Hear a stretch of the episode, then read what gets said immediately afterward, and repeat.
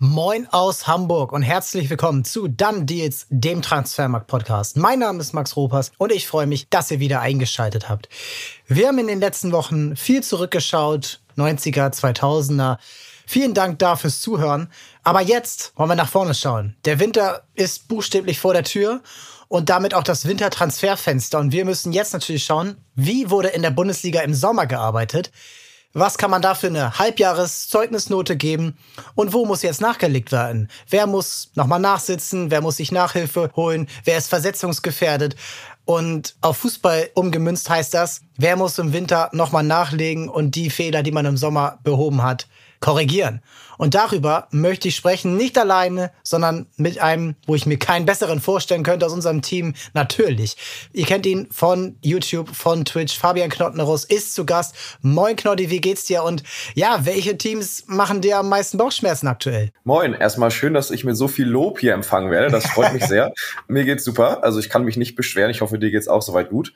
Ich fange mal gleich an mit der Antwort auf deine erste Frage bezüglich ja, wo sehe ich schwarz? Welches Team hat am meisten zu tun? Ich glaube, es gibt schon ein paar, die auf jeden Fall was zu tun haben und auch ein paar, die meiner Meinung nach wirklich gar nichts zu tun haben. Und im Zweifelsfall, auch wenn es jetzt einfach klingt, es sind halt die Kellerkinder, die meiner Meinung nach schon was machen müssten. Also Werder Bremen muss man auf jeden Fall nennen. Ich finde, auch Darmstadt muss eigentlich was tun. Union würde ich so ein bisschen ausklammern. Köln muss man auf jeden Fall auch nennen. Also ich ja. mal, wenn ich mich auf die Top 3 beschränken würde, würde ich sagen, Köln, Bremen, Darmstadt, da muss am meisten passieren. Ja, und wir wollen anfangen. Und wir fangen von ganz hinten an, denn wir müssen direkt da ansetzen, wo am meisten Bedarf ist, wo am meisten Handlungsbedarf ist, wo auch viele Transfers nicht gegriffen haben und die Tabelle von hinten aufrollen müssen wir mit Union Berlin. Und Union Berlin hat sehr viel Geld ausgegeben im Sommer. Sie waren hier noch Thema bei Erfolgsgeschichten von Transfers. Thorsten Matuschka war zu Gast, Nils Malzahn war zu Gast. Hört da gern mal rein, wie wir da geschwärmt haben und wie wir jetzt hier sitzen. Der Trainer ist nicht mehr da. Du bist letzter in der Bundesliga, du bist in der Champions League. Ja, nicht sang- und klanglos, aber doch schon deutlich im Vergleich zu den anderen Teams ausgeschieden. Und du hast dir sehr viel vorgenommen im Sommer mit den Transfers. Namhafte Spieler endlich mal geholt sieht man jetzt vielleicht auch nicht mehr so. Also Robin Gosens, sehr viel Geld bezahlt, 13 Millionen Euro. Kevin Volland, Diogo Late fest verpflichtet, Leonardo Bonucci, Benedikt Hollerbach, Mikkel Kaufmann, Toussaint, Schwolo, Alex Kral, Fofana von Chelsea ausgeliehen. Also so viele Spieler verpflichtet. Und das war ja bei Union immer so, dass sie viele Spieler verpflichtet haben. Aber es hat auch sehr viel gegriffen. Und wenn es nicht gegriffen hat, dann war es nicht so teuer. Das war kein Risiko. Nehmen wir mal so ein Levin Tunali jetzt oder ein Jamie Leveling. Also solche Spieler, die dann eben, ja, auch wenig gekostet haben. Aber jetzt gucke ich mir das hier nach zwölf Spielen, hatten sie ja jetzt nur an.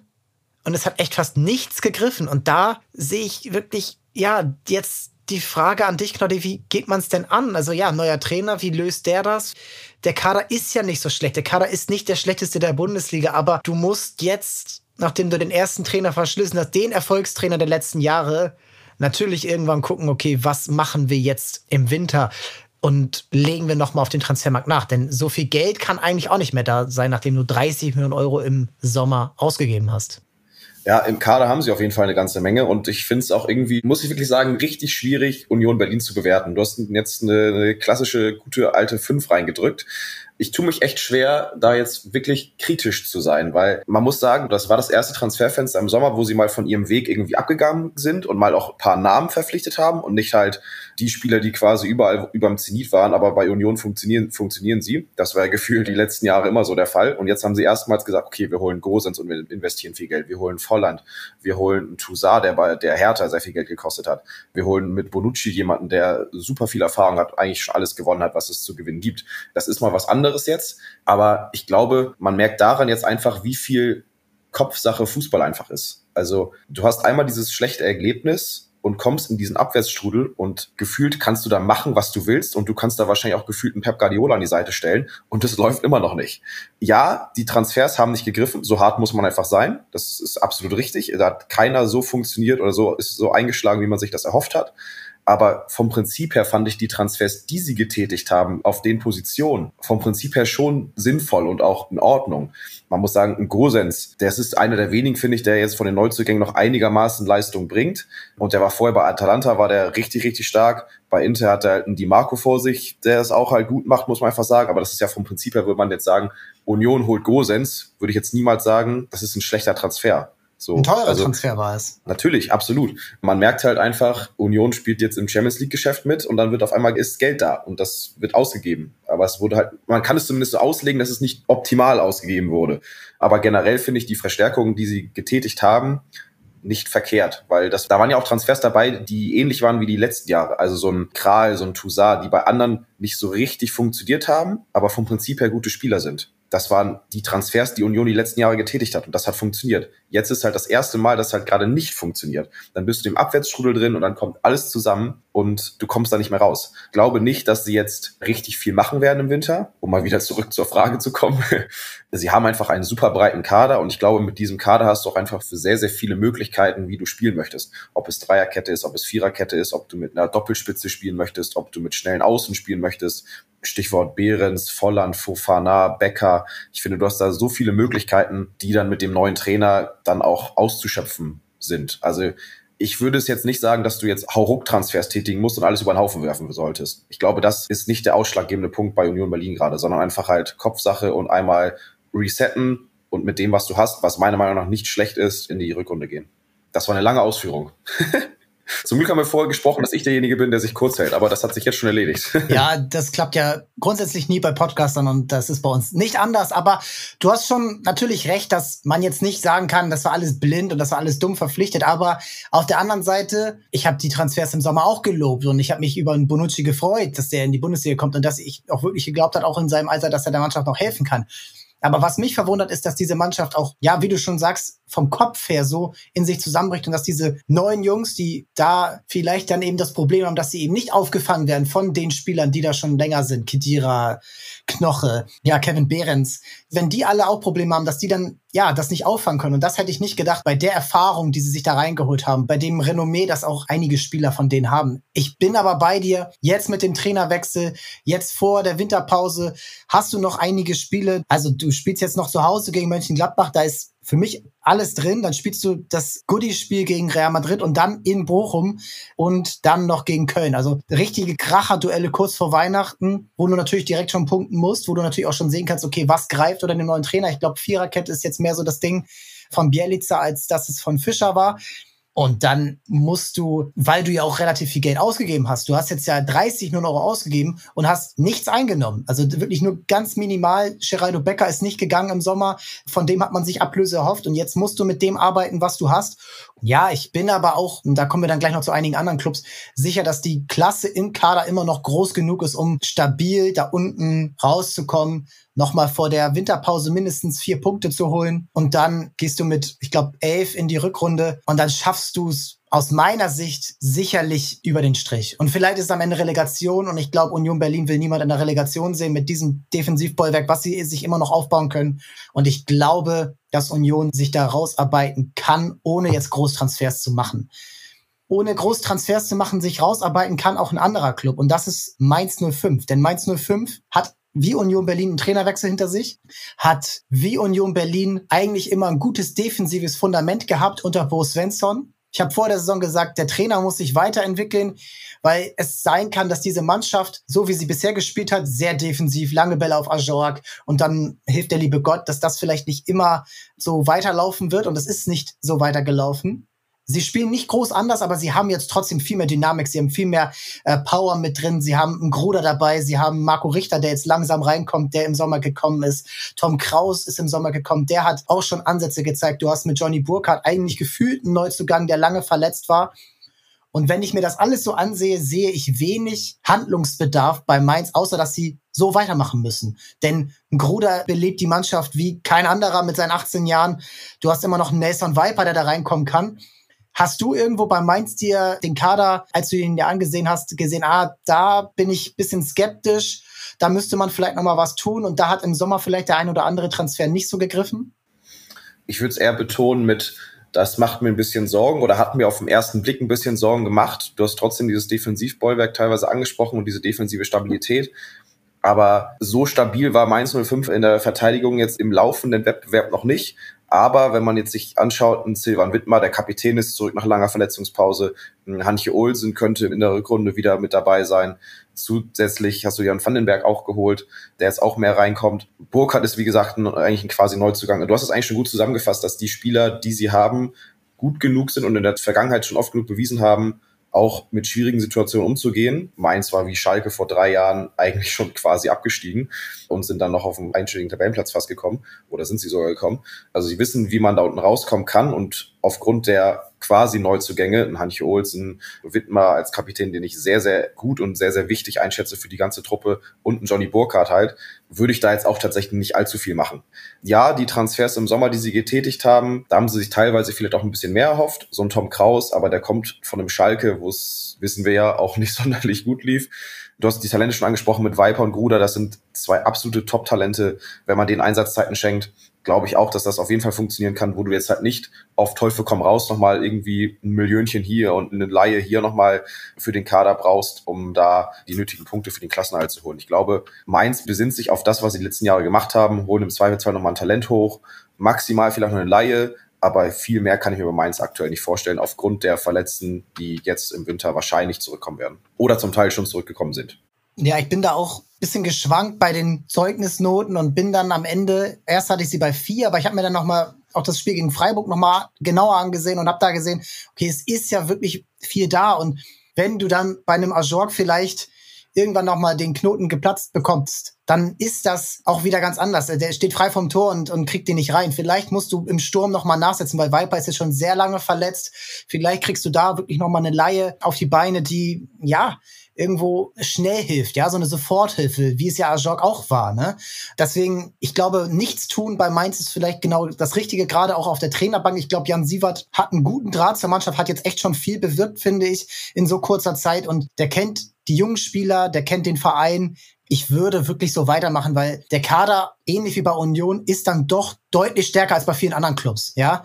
Also, wenn wir jetzt weitergehen auf Darmstadt, da bin ich bei einer ganz anderen Liga angekommen von der Kaderqualität, weil bei Mainz geben wir mal, ich würde sagen, eine drei, oder? Weil es ist, hat nicht alles gegriffen, aber man kann auch sehen, okay, Kraus und Richter, die hatten Probleme, wie du es angesprochen hast, Richter ja genauso. Und da entwickelt sich jetzt wirklich noch mal was kurz vor Weihnachten. Darmstadt, das ist ganz schwer. Also Darmstadt, wissen wir alle, finanziell ist da nicht viel zu machen. Du hast nicht die Mitte. Du hast auch im Vergleich zu Heidenheim, das ist auch noch mal schwerer für Darmstadt, weil Heidenheim sich, da erwartet noch viel weniger irgendwas. Und die erreichen auch viel mehr. Und sie haben auch, würde ich sagen, finanziell bisschen sicherere Gegebenheiten da in Heidenheim. Aber in Darmstadt muss eigentlich, wenn du aussteigst, jeder Transfer sitzen. Und man kann nicht sagen, dass das passiert ist. Also Fraser Hornby, der Mittelstürmer, 1,8 Millionen Euro ausgegeben das ist ein kompletter Reinfall. Das muss man so sagen. Der ist nicht mal mehr im Kader. Der kriegt kaum noch Einsatzzeiten. Sie holen jetzt Aaron Seidel wieder raus, der ewig verletzt war, der in der zweiten Liga schon kein Stammspieler war. Und Luca Pfeiffer haben sie jetzt kurz vor Ende der Sommertransfer-Deadline ja auch noch per Laie verpflichtet, weil man schon gemerkt hat, okay, wir brauchen da noch was. Und das hat nicht gegriffen. Und 1,8 Millionen Euro sind für Darmstadt so viel Geld. Und dann muss man einfach sagen, dass das gerade im Mittelsturm, wo du jemanden brauchst, der dir die Tore irgendwie reinmacht, dass es einfach ein Fehlkauf war. Und ein paar andere haben gegriffen. Ich finde, dass äh, Nürnberger und Clara ihren Job machen. Ich finde, dass auch Maklica viel Potenzial hat, aber zwei rote Karten natürlich schwierig sind. Franjes ist kein Faktor. Und ich glaube, das Schwierigste ist jetzt, dass sie eigentlich trotzdem was machen müssen, denn Marvin Melem hat sich das Wadenbein gebrochen. Und ohne den geht gar nichts. Hast du dir bei Darmstadt irgendwie Gedanken gemacht, wie die sich im Winter da rausarbeiten können? Weil ich gerade nicht sehe, wie die aus dem Spiel noch raus Tore machen wollen genau das ist das Problem. Du hast genau die Position angesprochen, die ich mir auch notiert habe, und zwar einen Mittelstürmer. Einen mit Bundesliga-Klasse, weil nichts gegen Luca Pfeiffer zum Beispiel, den sie geholt haben, der in der zweiten Liga das Jahr, wo Darmstadt es nicht geschafft hat, super viele Buden gemacht hat, aber es aber noch nicht in der ersten Liga gezeigt hat, dass er das auch kann. So ein klassischer, ich will es jetzt nicht übertreiben, aber Simon Terodde, so ähnlich quasi. Und das ist jetzt ja auch keiner, der immer die spielerische Lösung sucht, sondern das ist halt klassisch Wandspieler. Den spielst du vorne an, der lässt irgendwie klatschen oder verlängert einen Kopfball und ist halt nach Standard super gefährlich. Aber wie du sagst, aus dem Spiel heraus ist das halt schon sehr, sehr mau, muss man einfach sagen. Die Verletzung von Melem ist, ist natürlich jetzt nochmal das i-Tüpfelchen im negativen Sinne für Darmstadt, weil da hast du wirklich gesehen, das ist einer, der kann das Spiel von Darmstadt an sich reißen, der ist torgefährlich.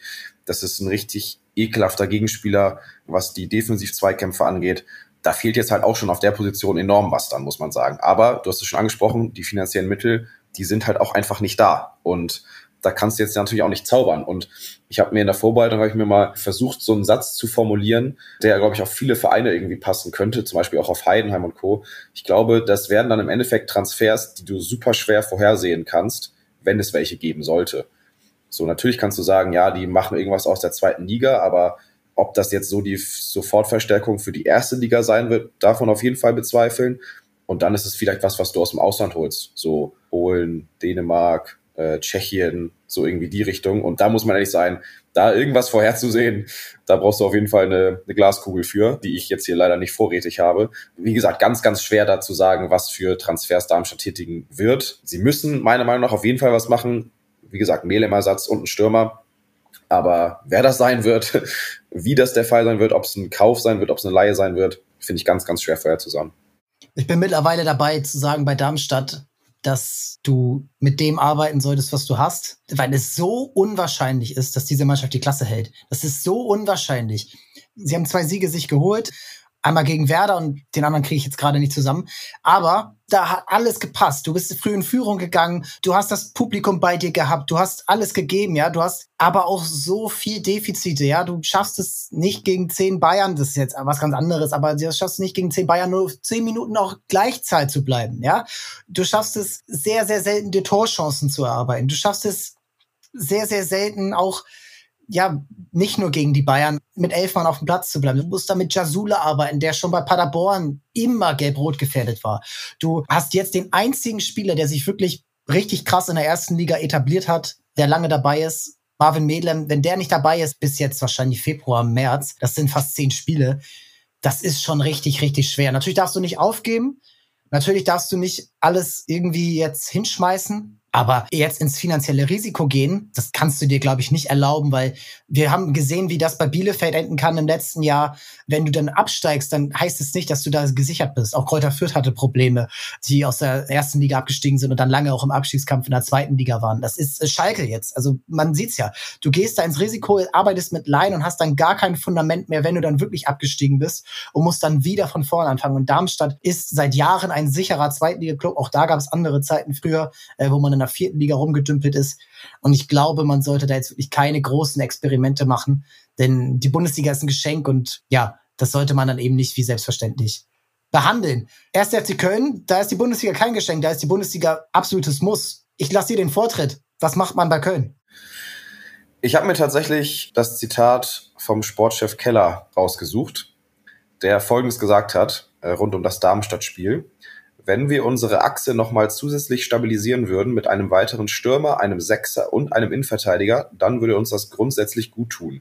Grundsätzlich gut tun würde, würde das Köln auf jeden Fall. Ich finde es immer noch super blauäugig, wie man mit dem Sturm Tigges, Selke und Adamjan gefühlt teilweise in diese Saison gehen konnte. Also ja, Selke macht jetzt ein paar Buden, aber machen wir uns nichts vor das war die Jahre vorher, ist da keiner dieser Stürmer im Kader gut dafür, dir sieben Tore zu garantieren, acht Tore zu garantieren, zusammen vielleicht noch nicht mal. So, und das finde ich, haben sie einfach absolut versäumt, da, da was zu machen auf der Position. Keller sagt jetzt noch ein IV, ein Sechser. Ich finde auf der IV-Position generell sie ordentlich besetzt. Chabot zum Beispiel finde ich einen sehr, sehr starken Innenverteidiger. Hübers ist eigentlich auch jemand, auf den du dich verlassen kannst. Natürlich, wenn die ausfallen sollten, wird es hinten raus vielleicht ein bisschen dünn. Aber generell sehe ich das jetzt nicht so eng. Sechs merkt man einfach, der Verlust von Skiri, den konnten sie auch überhaupt nicht auffangen. Würde auf jeden Fall auch Sinn machen, da was zu generieren, zu holen. Aber auch da wieder die Frage, wie bei gefühlt dem Großteil der gesamten Liga die finanziellen Mittel. Finde jetzt die Soforthilfe, die dir da unten raushilft. Und das ist, so hart man das auch einfach, so hart das klingen mag, einfach schwierig. Und ich glaube, in den Gefilden, wo Köln dann unterwegs ist, was Ablösen und sowas angeht, ist es sehr, sehr schwer, da deine Soforthilfe zu finden, der dir sofort garantiert, ich bringe dir Leistung, ich habe Erstliganiveau, keine Ahnung, vielleicht holt man sich einen Sali Özcan wieder zurück von Dortmund, der, ja. nicht, der da ein bisschen der unglücklich ist. Das wäre vielleicht eine Vorstellung. Der kennt Köln, das wäre jetzt nochmal jemand, aber der strahlt jetzt nicht vor Selbstvertrauen und Spielpraxis, dass der halt direkt wieder seine Form hat, die er bei Köln hatte, der, weswegen ihn Dortmund geholt hat. Sondern der ist auch eher gerade in einem Tief, wo man jetzt nicht sagen kann, okay, der hilft jetzt vielleicht Köln auch direkt. Und das ist ja auch nicht der, der dir das gibt, was Köln am meisten brauchen. Das ist Drive nach vorne. Richtig. Der ist ein Sechser, der absichert. Und das hat er ja neben Skiri gemacht. Und Skiri ist natürlich ein Spieler, der sehr, sehr viel kann und der sehr, sehr viel abgedeckt hat mit seiner, ja, mit seiner Laufstärke, mit seiner Cleverness, der auf dem ganzen Feld zu finden war, der alle Freiheiten hatte und die sich auch nehmen musste, damit Köln überhaupt erfolgreich sein kann. Und jetzt bist du ja eigentlich dabei, und das liest man ja auch, dass Jubicic der Spieler ist, der vielleicht im Winter sogar gehen kann, damit Ablöse generiert wird, weil Köln hat keine Kohle, seien wir ehrlich. Das ist seit Jahren so. Sie haben auch nicht wirklich, abgesehen mal von Ljubicic, Spieler, die sie teuer verkaufen können. Und ein Skiri haben sie dann ablösefrei abgegeben. Äh, ein Hector, der hat seine Karriere beendet, da ist auch keine Ablöse geflossen. Und wo soll die dann herkommen? Ja, ein Waldschmidt ist geliehen, ein Alidu ist geliehen. Alles, ja, Waldschmidt ist okay, würde ich sagen, aber das reicht nicht, um dir wirklich mal dauerhaft Torgefahr zu entwickeln. Alidu ist gar kein Faktor. Äh, Jakob Christensen hat noch kein Spiel gemacht, lange verletzt gewesen. Leert Paccarada, ja, seit er nicht mehr spielt, läuft es etwas besser. So ehrlich muss man sein. Also die Transfers, die sie getätigt haben, haben auch nicht wirklich gegriffen. Und ja, ich würde Innenverteidigung ähnlich sehen wie du. Da brauchst du eigentlich nichts. Du brauchst jemanden, der dir Torchancen generiert und dann eine Absicherung dafür, wenn Davy Selke sich verletzt. Und das ist wirklich ein Wann Davy Selke sich verletzt. Weil das ist eigentlich ein geschriebenes Gesetz, dass der keine Saison komplett durchhält. Äh, der hat schon Spiele verpasst und das ist einfach immer so bei ihm und das ist schade, weil er eigentlich, wenn er spielt, gerade echt gut ist. Und ich muss bei Köln auch bei einer Note 4 minus landen, weil ich gerade echt nicht sehe, dass sie dort aus diesem Strudel sich rausarbeiten können. Steffen Baumgart wirkt sehr genervt. Er meinte jetzt auch nach dem Darmstadt-Spiel, ja, eigentlich war das hier kein Spiel, wo wir, das wir normalerweise gewinnen oh, ja, schon hart. Und irgendwo weiß ich nicht, ob du dich wieder ein Jahr auf Florian Kainz und einen guten Marvin Schwebe im Tor verlassen kannst. Schwer. Ich finde es auch einfach schwierig, was dann, natürlich, wir stecken da jetzt halt nicht drin, wir sind natürlich von extern, wo wir halt jetzt drauf schauen. Aber wenn du jetzt guckst, die neuesten Gerüchte um Stürmer, das ist ein Sebastian Polter. Uff. Nichts gegen Sebastian Polter, Nein, aber, aber, den Spieler, genau den Spielertypen hast du schon gefühlt dreimal im Kader. Selke und Tigges sind nicht groß anders. So, und da frage ich mich, der spielt vom Prinzip her ist ja okay. Du hast Litten Meiner und Waldschmidt und Co. hast du ja eigentlich auch Tempo über Außen und im Keins, der die Flanken bringt, die Standards bringt. Ist ja okay, dass du diesen Spielertyp hast oder generell im, Kader hast, aber du brauchst ihn nicht dreimal. Also da frage ich mich halt als Externer, der an sich nichts mit Köln zu tun hat, warum führt da eine Spur zum ersten FC Köln von Sebastian Polter? Es macht für mich keinen Sinn, wirklich null. Und da ist halt eine 4 minus noch nett ausgedrückt. So, also da kann man schon fast über eine 5 nachdenken, weil das, was sie gemacht haben, hat nicht funktioniert und die größte Baustelle haben sie gar nicht beachtet im Sturm. Und dann hast du natürlich auch bei Köln den Punkt, dass Steffen Baumgart als Trainer sehr viel Wert darauf setzt, dass seine Spieler Deutsch sprechen. Und das engt natürlich den Kreis sehr viel ein. Da haben die Kollegen von 50 plus 2, glaube ich, mal länger drüber gesprochen, dass das natürlich, ja, dein Kreis an Kandidaten sehr einengt. Oder bist du schnell bei Sebastian Polter und vielleicht bei anderen Zweitligastürmern, die aber eben auch aus einem Grund Zweitligastürmer sind. Und uff, ich bin echt gespannt. Ich sehe auch bei Köln, dass sie sehr, sehr lange bis zum 33., 34. Spieltag im Abstiegskampf sein werden. Und wenn ich mir dann den nächsten Club anschaue, den ersten FC Heidenheim, der sehr viel weniger Mittel hat, der sehr viel weniger erstige Erfahrung im Kader hat, auf der Trainerbank, im Management und die in der Tabelle davor sind, auch nur knapp, das stimmt, da kann ich nur über zwei Noten nachdenken und das sind zwei oder eins. Erster FC Heidenheim, das können wir auch schnell abschließen, weil der Kern der Mannschaft ist relativ intakt, aber Traoré auf rechts hinten, super Ergänzung. Dingchi, ich glaube, den würde sich fast jeder Abstiegskandidat gerade im Kader wünschen. Auch Werder Bremen, da kommen wir gleich zu. Auch Pieringer bringt noch mal was anderes als Kleindienst und ja, das waren ja die größten Transfers. Ich bin großer Fan der Transferstrategie von Heidenheim, weil es nichts Ausgefallenes ist, aber immer wieder passend und auch immer wieder bei den Konkurrenten geschaut. Und so haben sie auch damals Kleindienst geholt, so haben sie damals Beste geholt. Ja, ein Kevin Müller im Tor, immer wieder bei der Konkurrenz bedient und dann in ihr bestehendes Ökosystem Heidenheim eingegliedert. Hast du noch Punkte zu Heidenheim? Weil ich finde, das kann man eigentlich schnell abarbeiten. Das ist einfach Paradebeispiel, wie man als Aufsteiger in die Liga geht mit solchen Mitteln. Richtig. Mit dem Glück muss man aber auch jetzt sagen, dass die halt funktionieren. Ja, aber du hast ja auch, das ist ja nicht nur Glück. Natürlich ist es nicht nur Glück, keine Frage, aber es hat natürlich auch ein bisschen was mit dem Saisonverlauf zu tun. So, ne? Jetzt stehst du ein bisschen überm Strich, es läuft so, wie du dir das vorgestellt hast, vielleicht sogar ein bisschen besser, hast einen Bonuspunkt in Dortmund geholt. So klassische Union-Transfers quasi von Vereinen, die nicht so im Rampenlicht standen, von auch Spielern, die nicht so im Rampenlicht standen, wo du weißt, die sind charakterlich einwandfrei, die kannst du reinschmeißen, die bringen sich auf jeden Fall rein. Aber das ist jetzt halt der Punkt, Stichwort in Berlin hatten wir ja schon, die funktionieren jetzt halt auch so. Und wir würden vielleicht anders drüber sprechen, wenn sie wie erwartet, wie viele erwartet haben, dann auf Platz 17, 18 stehen. Dann würden wir sagen, ja, Piringer 1, 1,8, die sie gekauft haben, vielleicht ein bisschen zu viel, wissen wir nicht so richtig. Jetzt läuft es halt einigermaßen, deshalb sagst du, es ist vollkommen in Ordnung. Deshalb, wie gesagt, ich bin da auch fein mit, finde ich vollkommen in Ordnung, aber ich glaube, da darf man jetzt auch vielleicht nicht zu sehr den, ich will es nicht hypen nennen, aber nicht sagen, sie performen über, sondern es ist okay. Es ist vollkommen okay für mich. Ja, ich bin da eigentlich schon echt positiv, weil auch eben ja Niklas Beste, den hätte jeder haben können. Und diese Standardqualität, die hat er seit drei, vier Jahren in der zweiten Liga gezeigt. Und gut, der ist jetzt schon länger da, aber der funktioniert einfach auch fast gleich in der ersten Liga. Sie haben sehr viel Tore schon geschossen. Ich glaube, es sind 18 Tore. Das zeigt, dass sie überall mithalten können. Sie werden in München nicht abgeschossen, sie werden in Leipzig nicht abgeschossen, sie holen in Dortmund einen Punkt.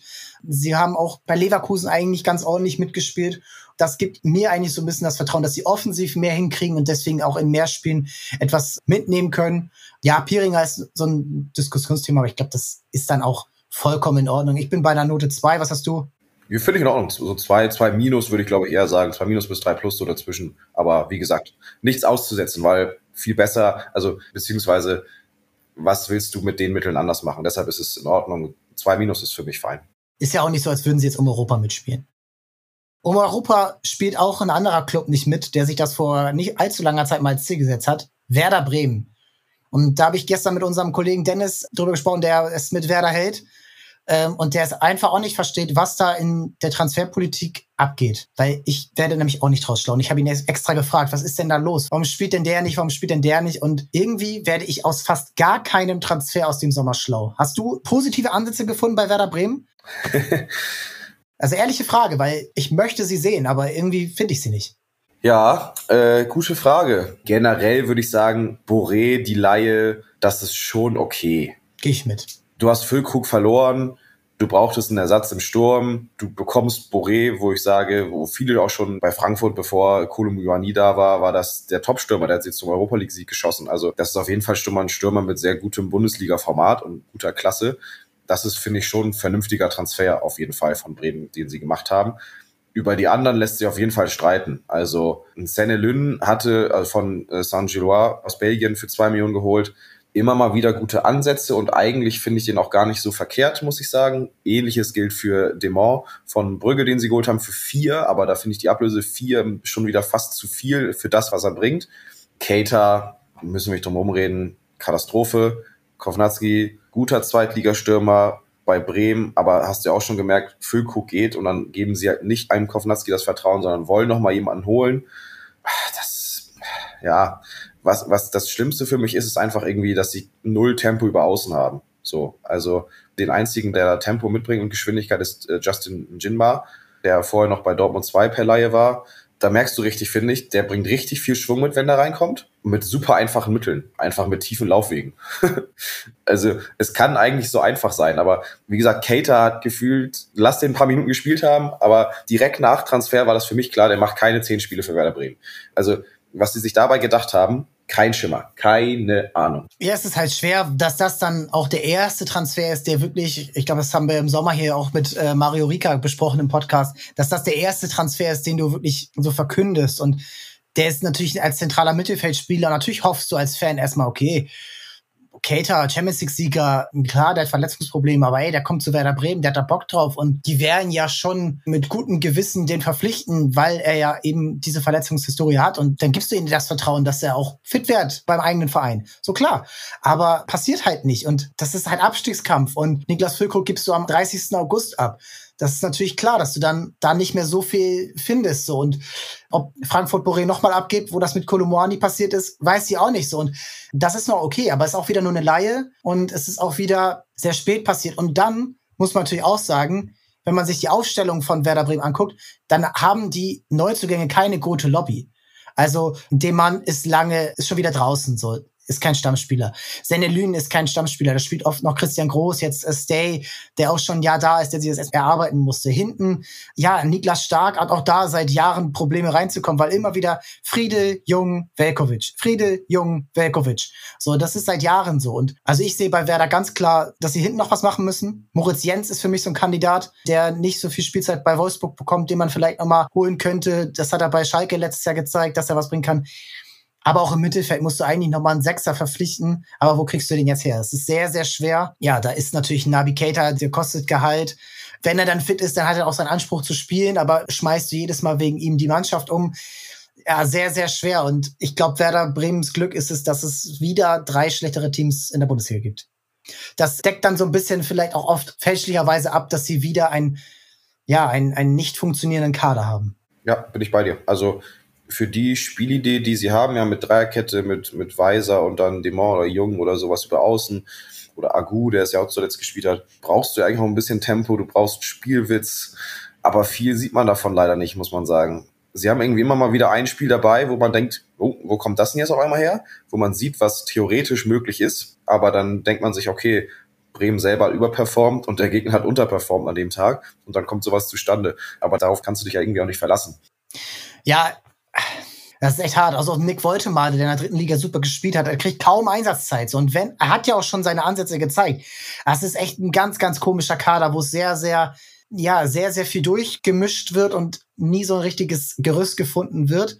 Und das Größte, was man hatte, das ist einfach nicht mehr Erstliga-tauglich, also mit groß. Und auch Bittenkurt lässt langsam nach. Es ist echt schwer. Was heißt Bittenkurt lässt langsam nach? Der hat doch Gefühl, also nicht böse gemeint. Wie, gesagt, wir, wir wollen ja jetzt ja niemandem ans Bein pissen, was einzelne Spieler angeht und sowas. Aber ich weiß es gerade nicht aus dem Kopf, aber das könnt ihr ja auch gerne noch mal nachgucken, wenn ihr den Podcast hört. Wie viele Torbeteiligungen hat Leo Bittenkurt in den letzten drei Jahren? Also dieses Jahr hat er zwei gefühlt sage ich fünf. Muss man ja auch so ehrlich sein, da kann man ja nicht sagen, so langsam wird's nichts mehr, sondern das ist gefühlt seit drei Jahren nichts mehr. So, für einen offensiven Mittelfeldspieler, der den Anspruch hat, Tore zu machen, Tore vorzubereiten. Und da kommt gar nichts. Und es ist ja nicht so, dass das dann von anderen kommt, sondern du merkst richtig bei Bremen, jetzt letzte Saison, das war nur Duxch Füllkrug, nur. Und diese Saison ist Duxch. Und wenn das nicht funktioniert und wenn der Gegner den zustellt, gerade was das Spielerische ein bisschen angeht, dann hat der, ist Dux auch eher einer, der gerne mal schnell nicht mehr so gut gelaunt ist. Und dann ist das Spiel von Bremen tot. Ja, und da bin ich gespannt, ob das Sportdirektor-Manager-Team da im Winter was findet, weil ich jetzt auch bei den Transfers, die sie jetzt bisher gehabt haben, nicht so die allergrößte Kreativität gesehen habe. Bochum ist ein Team, was natürlich seit zwei Jahren in der Bundesliga ist oder jetzt im dritten Jahr ist, und immer wieder irgendwie es schafft, sich über dem Strich zu halten. Immer wieder, ja, auch nach einem Trainerwechsel die Spielidee weitestgehend beizubehalten, dass jetzt nicht der ganze Kader umgeschmissen werden muss. Und jetzt bei den Transfers im Sommer, sie haben jetzt ja endlich mal gewonnen, kann man irgendwie bei keinem so richtig sagen. Ähm, deswegen finde ich es jetzt auch schwer, da lange drüber zu sprechen, ob es jetzt funktioniert oder nicht. Also ein Quateng und ein Bero waren lange verletzt. Ein Daschner zeigt Ansätze, aber natürlich auch Stöger und Asano vor sich. Hinten, also Bernardo, Schlotterbeck, auch Wittek. Wittek hat jetzt zum Beispiel nicht so funktioniert, aber bei den anderen wurde auch viel hin und her gewechselt. Dreier, Viererkette. Bei Bochum muss man schon, finde ich, noch ein paar Spiele abwarten. Eigentlich wahrscheinlich auch die Winterpause. Die Mitte sind ja auch da nicht besonders.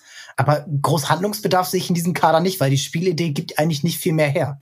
Ja, also natürlich, wenn es darum geht, Handlungsbedarf, können Sie natürlich sagen, ich würde gerne elf bessere Spieler haben. es geht natürlich immer darum, was sind deine Möglichkeiten. So, ich finde den Bernardo-Transfer, den Sie getätigt haben von Salzburg, das finde ich ist für Ihren Rahmen ein sehr, sehr guter Transfer gewesen, der die Abwehr schon stabilisiert, finde ich. Das merkst du, äh, wenn er da hinten drin steht, hat auch nach Standard seine Gefahr nach vorne hin, die er ausstrahlt.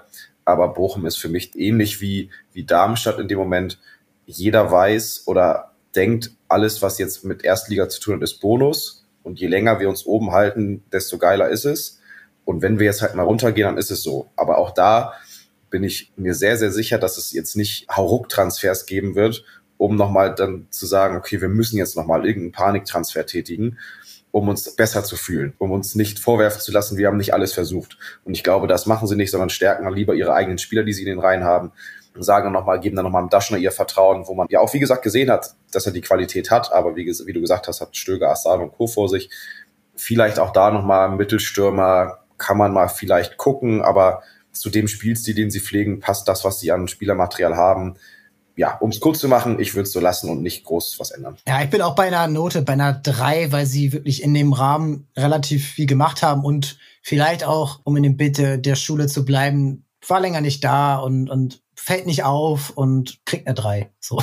Also, das ist Bochum und sie, sie machen ihren Job. Klar werden sie öfters mal abgeschossen, aber sie gewinnen zu Hause gegen Wolfsburg und schlagen dann die Gegner, die du zu dem Zeitpunkt schlagen musst. So, Wolfsburg da kommen wir jetzt auch zu, die sind in der Phase, wo du die einfach dir nehmen musst. Und Wolfsburg, um in dem Bild ihres Clubs zu bleiben, geiles Auto, schlechter Fahrer. Also das ist, ich finde die Transfers im Sommer richtig gut. Also du hast das Maximum aus deinem Kader rausgeholt an Ablösesumme mit einem Matcher. Ich finde, den haben sie sehr, sehr teuer verkauft und das muss man abwarten, wie das sich entwickelt. Und dann noch Mickey van de Feen für irgendwas zwischen 40 und 50 Millionen Euro, je nach Boni. Das ist ein Top Deal, das musst du machen. Der spielt richtig stark bei Tottenham bis vor seiner Verletzung und einfach richtig starkes Scouting. Und ich finde, dieses starke Scouting haben sie auch in diesem Sommer gezeigt. Also ein Love Romaya, ja, wenn man den sieht, bei Kroatien zum Beispiel, das sieht richtig gut aus. So, und der, da zeigt der sehr oft seine Qualitäten, die er hat. So, und die 25 Millionen Euro, das ist ja schon ein Statement, auch für Wolfsburg mittlerweile so viel Geld für einen Spieler auszugeben. So, und sonst, Czerny, schwierig, weiß ich noch nicht. Mele, Cesiga, Jens, Tomasch, also alles vielversprechende Spieler. Aber siehst du bei Kovac noch Möglichkeiten, dass der diesen Kader so, ja, sagen wir mal, zusammenstellt oder mit dem arbeitet, dass diese Spieler und natürlich auch die Spieler, die schon länger da sind, das Beste aus sich rausholen können? Aktuell sieht's nicht so aus du sagst es, aktuell sieht es nicht so aus und man hat irgendwie das Gefühl, dass er selber auch schon dran zweifelt. So er in den Interviews nimmt er sich auch selbst in die Pflicht und sagt, dass er da was machen muss. Schwierig, um es mit einem Wort zusammenzufassen. Ich bin da komplett deiner Meinung, was die Zusammenstellung des Kaders angeht, was sie da gemacht haben, generell im Scouting-Bereich, die Neuzugänge, alle richtig, richtig gut. Aber noch keiner, der da sein Potenzial komplett ausschöpfen konnte. So ein Maier pendelt halt auch dann teilweise mal zwischen Startelf und Bank Jens und Cesiger, die wechseln sich gefühlt die ganze Zeit ab.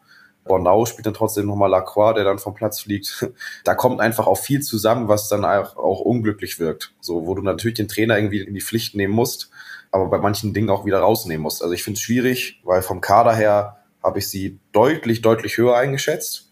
Meine Bundesliga-Prediction vor der Saison war ganz verrückt mit Wolfsburg auf vier äh, tatsächlich, weil ich gedacht habe, rein vom Kader her, da ist dieses Jahr echt mal was möglich. Ich glaube auch weiterhin noch, dass der Kader das Potenzial hat, auf jeden Fall international zu spielen. Aber sie schöpfen es auf gar keinen Fall aus im Moment, muss man sagen. Also wenn man sich rein die Transfers anguckt, ist es für mich eine 2 minus. 2. Ja, also wirklich, das ist eben das Ding bei Wolfsburg und auch die Spieler, die schon etwas länger da sind, so ein Swanberg, der jetzt immer mehr zeigt, dass er wirklich absolutes Top-Niveau hat und vielleicht sogar noch mehr haben wird. Jonas Wind sowieso, meint, der hält sie am Leben. Der wird vielleicht auch nicht so immer, immer so treffen. Und wenn man diese Windtore mal rausrechnet oder so ein bisschen normal rechnet, weil er ja schon auch eine gute Quote hat, dann könnte es nochmal ganz anders aussehen. Und dann wäre die Panik, glaube ich, viel höher. So, und sie haben jetzt, wir nehmen hier vor dem Pokalspiel auf in Gladbach und dann kommen noch Freiburg, Darmstadt und die Bayern kurz vor Weihnachten. Also, das sind alles so ganz schwierige Spiele, gerade für Wolfsburg, wie auch immer. Also Bayern klar, aber auch in Darmstadt, da kannst du schnell mal die einfangen und dann, dann kommst du da nicht wieder raus. Und ich glaube, ja, je nach Pokalergebnis auch, dass das ist relativ schnell für Kovac auch zu Ende gehen kann. Und dann bin ich auf die Trainerwahl gespannt, weil das ist dann natürlich auch wichtig, dass dieser Trainer dann auch zu dem Kader perfekt passt mit seiner Spielidee. Das muss man eben sehen. Und das ist ja auch ein Punkt, und da kommen wir zum nächsten Team, was Gladbach gerade für eine Aufgabe hatte. Die haben einen Kader gehabt, da gab es auch einen Umbruch, aber sie haben dann auch einen Trainer verpflichtet, der entsprechend seiner Spielidee auch, ich sag mal, bestimmt Wünsche äußern durfte. Und der Kader wurde ja echt gut angepasst im Sommer. Also Chwanchara im Sturm, Honorar auf den Außen, dann ein Wöber ist gekommen, ein Rocco Reitz kriegt jetzt das Vertrauen in der Mannschaft, ähm, ein Kone ist geblieben, auf der Torhüterposition hast du was gemacht, äh, natürlich schon im Winter als Sommer gegangen ist, aber das ist ein Kader, der im Moment für mich schwer zu beurteilen ist. Deswegen will ich dir den Vortritt überlassen. Was für eine Note gibst du Gladbach und müssen sie im Winter noch was tun? Ich war am Anfang bei Gladbach so weit, dass ich gesagt habe, sie haben den, auf jeden Fall den größten Umbruch vor sich und müssten am meisten tun und habe irgendwie schon, muss ich sagen, am Anfang schwarz gesehen, als wir so eine Kaderplanung gemacht haben im Sommer, beziehungsweise so auch eine Prediction, wo könnte es hingehen mit Gladbach.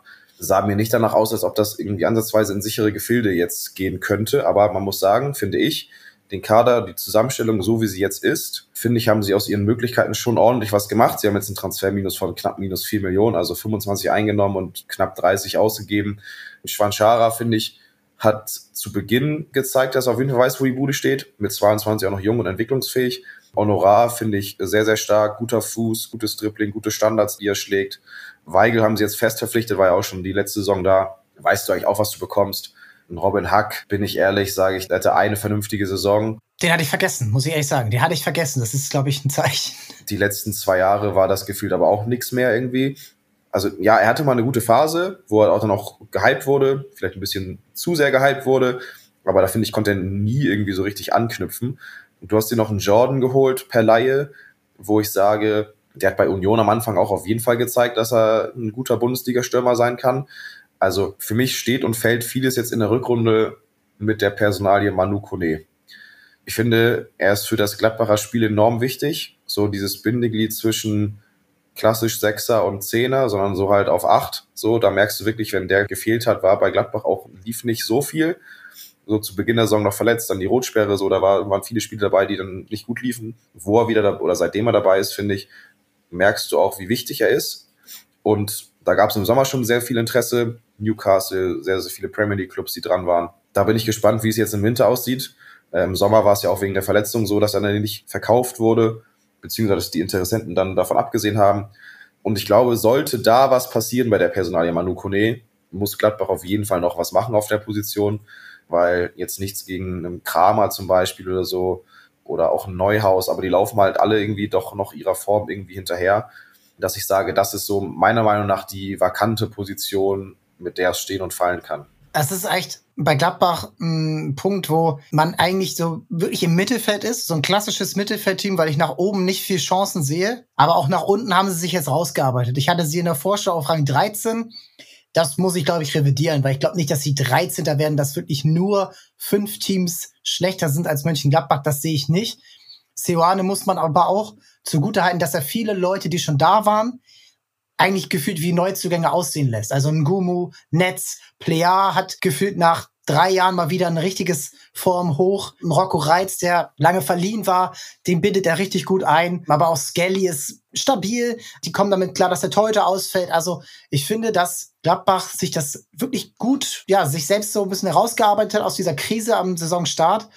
Und das, finde ich, ist auch dann das Zeichen, wenn im Winter ein Angebot von Kone, für Kone kommt, dann musst du es machen. So, da musst du dieses Geld mitnehmen, weil ich glaube nicht, dass du in Gefahr geraten wirst, aber ich glaube nicht, dass du auch irgendwelche Saisonziele gefährdest, die du nicht eh schon gefährdest gerade. So, und dann kannst du das Geld mitnehmen, du kannst in Ruhe einen Reiz aufbauen, dem das Vertrauen geben. Du kannst noch mal gucken, was du mit Neuhaus hast, was du mit Weigel hast. Vielleicht holst du noch mal jemanden, ja, also aus der zweiten Liga fällt mir da jetzt zum Beispiel tatsächlich mal ein, den sie schon mal hatten, nämlich Laszlo Benesch. Also so das Kaliber an Spieler, dass du mal guckst, okay, wo könnte man denn vielleicht noch mal jemanden mit ein bisschen Potenzial verpflichten. Banish ist ja auch schon älter, aber es gibt vergleichbare Spieler, die du in der Price Range drei bis fünf Millionen Euro finden kannst. So, und ich glaube, Gladbach hat eigentlich dafür, dass es im Sommer sehr, sehr schwierig aussah zwischendurch, da gab es ja echt richtig Kritik, sich gut rausgearbeitet. Und gut rausgearbeitet ist noch ein guter äh, Überleiter zum nächsten Team, Augsburg. Augsburg war im Sommer ein Team, wo man sehr viel ja gesehen hat bei den Transfers. Also sie sind wirklich mal nach vorne gegangen, Sie haben dann natürlich auch noch einen Berisha hinten raus verkauft, wo man dann ein bisschen das alles ins Verhältnis setzen musste. Aber das war schon Transfers mit Ansage, also von der nationalen Konkurrenz, ne, aus Darmstadt, Breithaupt aus Karlsruhe, ein Finn Damen geholt im Tor. Also das sind schon Spieler alles gewesen, die so ein bisschen signalisiert haben, Augsburg will mehr als 15. werden. Und zwischendurch sah es aus, dass Augsburg nicht 15. wird. Jetzt sieht es überhaupt nicht mehr aus, dass Augsburg 15. wird, und zwar im positiven Sinne. Der Trainerwechsel war für mich fast der beste Transfer, den sie seit Jahren gemacht haben. Absolut. Also muss man den auf jeden Fall hoch anrechnen. Jesse Torup holt auf jeden Fall sehr viel aus den Augsburgern raus. Und das ist auch so. Man muss sagen, die Transfers, die sie getätigt haben, jetzt in Verbindung mit Torup, das funktioniert. Die haben ihre Spielidee, die ziehen sie eiskalt durch, die sind in der Defensive gegen den Ball super ekelhaft haben dann nach vorne ihre Umschaltmomente, kommen auch über Standards. Gibt's nichts dran auszusetzen aktuell. Ich weiß noch, im letzten Winter hat Augsburg gefühlt irgendwie sechs Spieler ausgeliehen und verpflichtet. Ich kann mir nicht vorstellen, dass es diesen Winter ähnlich aussehen wird, einfach weil, weil es nicht den Bedarf gibt, weil es aktuell funktioniert. Sie leben natürlich auch noch ein bisschen davon, dass Demirovic geblieben ist, den zum Kapitän gemacht haben. Mit Tietz zusammen funktioniert das sehr gut, ergänzen sich sehr gut da vorne in der Spitze. Also muss ich wirklich sagen, Augsburg ist so ein Verein, die letzten Jahre immer, wo du sagst, ja, okay, jetzt steigen sie mal ab. Jetzt sind sie aber fertig. Und jedes Mal, muss man sagen, sind sie im Transferfenster, egal ob Sommer oder Winter, so strukturiert, muss man wirklich sagen, und so ruhig und bedacht, dass sie gute Transfers tätigen, die auch wirklich sofort einschlagen und helfen. Und man mag von Augsburg halten, was man will, aber das muss man ihnen wirklich zugute rechnen und sagen, Respekt, dass sie das mit solcher Ruhe und Gelassenheit Jahr für Jahr oder Halbjahr für Halbjahr auf dem Transfermarkt so durchzieht. Und das ist für mich war das ein sehr guter Transfersommer. Und wie gesagt, der Trainertausch quasi zu Torupin ist jetzt so ein bisschen das i-Tüpfelchen, die Kirsche auf der Sahne-Torte. Und der zeigt jetzt, was mit der Truppe, mit den Mitteln möglich ist. Und da sehe ich, wie gesagt, im Winter nicht den Bedarf, dass da was gemacht werden muss. Und für mich so jetzt im Sommer muss man auch schon so dann so klar sagen, eine gute zwei, zwei Minus. Bin ich auch dabei. Und eher muss man sagen, die Entlassung von Maaßen kam zu spät. Die letzte Rückrunde war schon echt ernüchternd. Und du kannst irgendwie froh sein, dass Stuttgart am letzten Spieltag gegen Hoffenheim nicht sich da irgendwie doof angestellt hat und sonst hättest du Relegation gespielt. Und wenn man jetzt Stuttgart und Augsburg vergleicht und das Augsburg von Maaßen, dann hätte ich selbst dem HSV dort Chancen gegeben oder äh, in einem anderen Universum Heidenheim oder Darmstadt. Also das ist sehr, sehr glücklich gewesen, dass man überhaupt schon die Klasse gehalten hat. Und jetzt aber mit diesen Transfers und mit diesem Trainer siehst du, dass du in dieser Bundesliga auch relativ schnell von 15 auf 8, 9 vorstoßen kannst. Deswegen Augsburg richtig stark und so ein Okugawa zum Beispiel hat er noch gar nicht gespielt, weil er sich das Schlüsselbein gebrochen hat und der mit seinen Qualitäten kann noch mal was ganz Neues in diese Augsburg-Mannschaft reinbringen. So und ein Frederik Jensen wirkt auch wie ein Neuzugang, obwohl er schon ewig da ist. Ewig da sind fast alle bei Freiburg. Die haben fast gar keinen Transfer getätigt. Die, die sie getätigt haben, spielen entweder nicht, sind verletzt oder kommen halt aus der eigenen Jugend, wo man auch schon länger drüber gesprochen hat. Freiburg ist Freiburg und sie sind im Europapokal wieder weiter. Sie sind stabiler Achter. Sie holen die Siege, die sie holen müssen.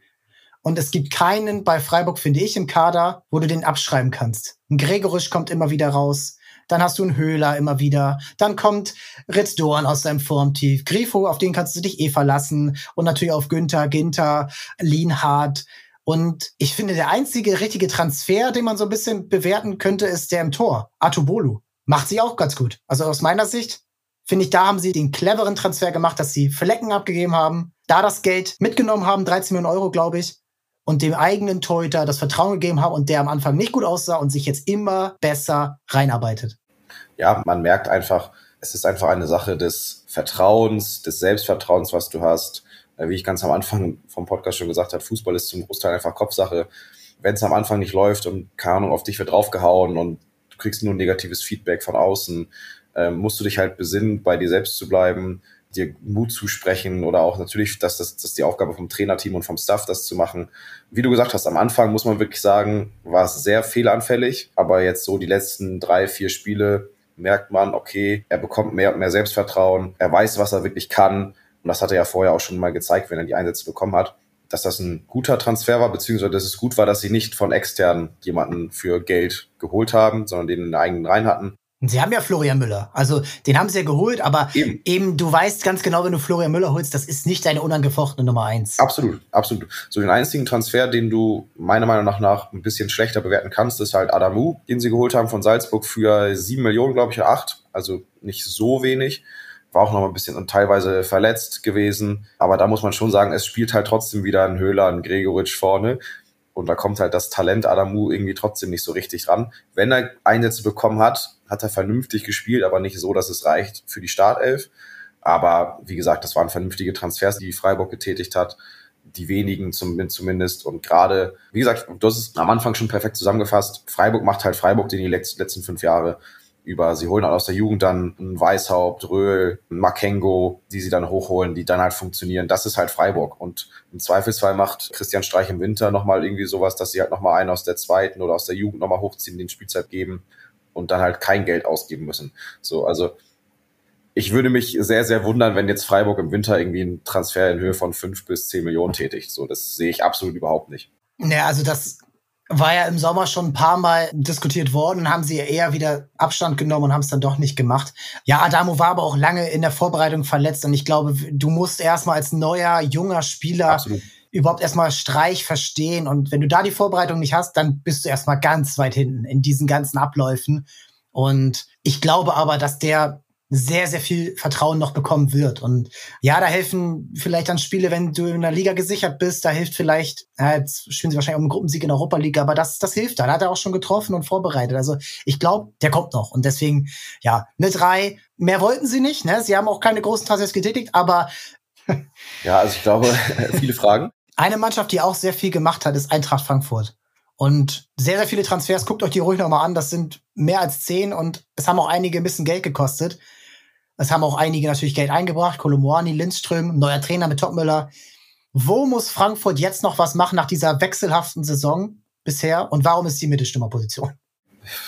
Also man muss wirklich sagen, man hat jetzt halt gemerkt, was man an Kolomoani wirklich hatte. Ne? Also das war einfach ein absolut kompletter Stürmer.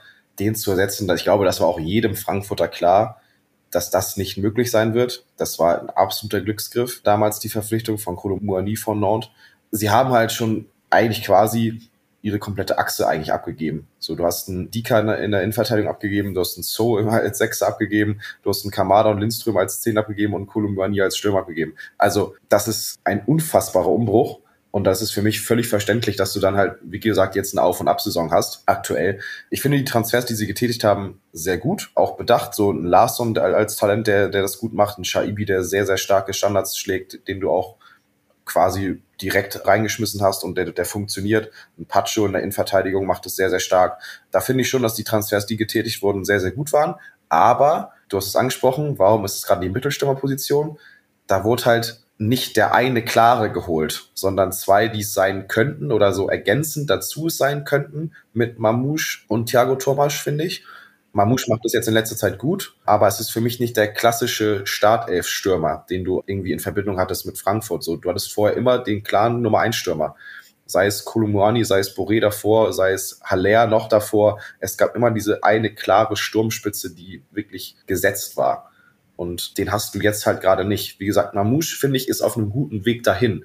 Aber reicht das, ist die Frage. Ist das nicht eher einer sogar vielleicht, den du dahinter auf der 10 lieber haben möchtest, der und dazu arbeitet? Da würde ich ihn vielleicht auch nämlich zum Beispiel sehen. Und du hast da einen klassischen Stürmer.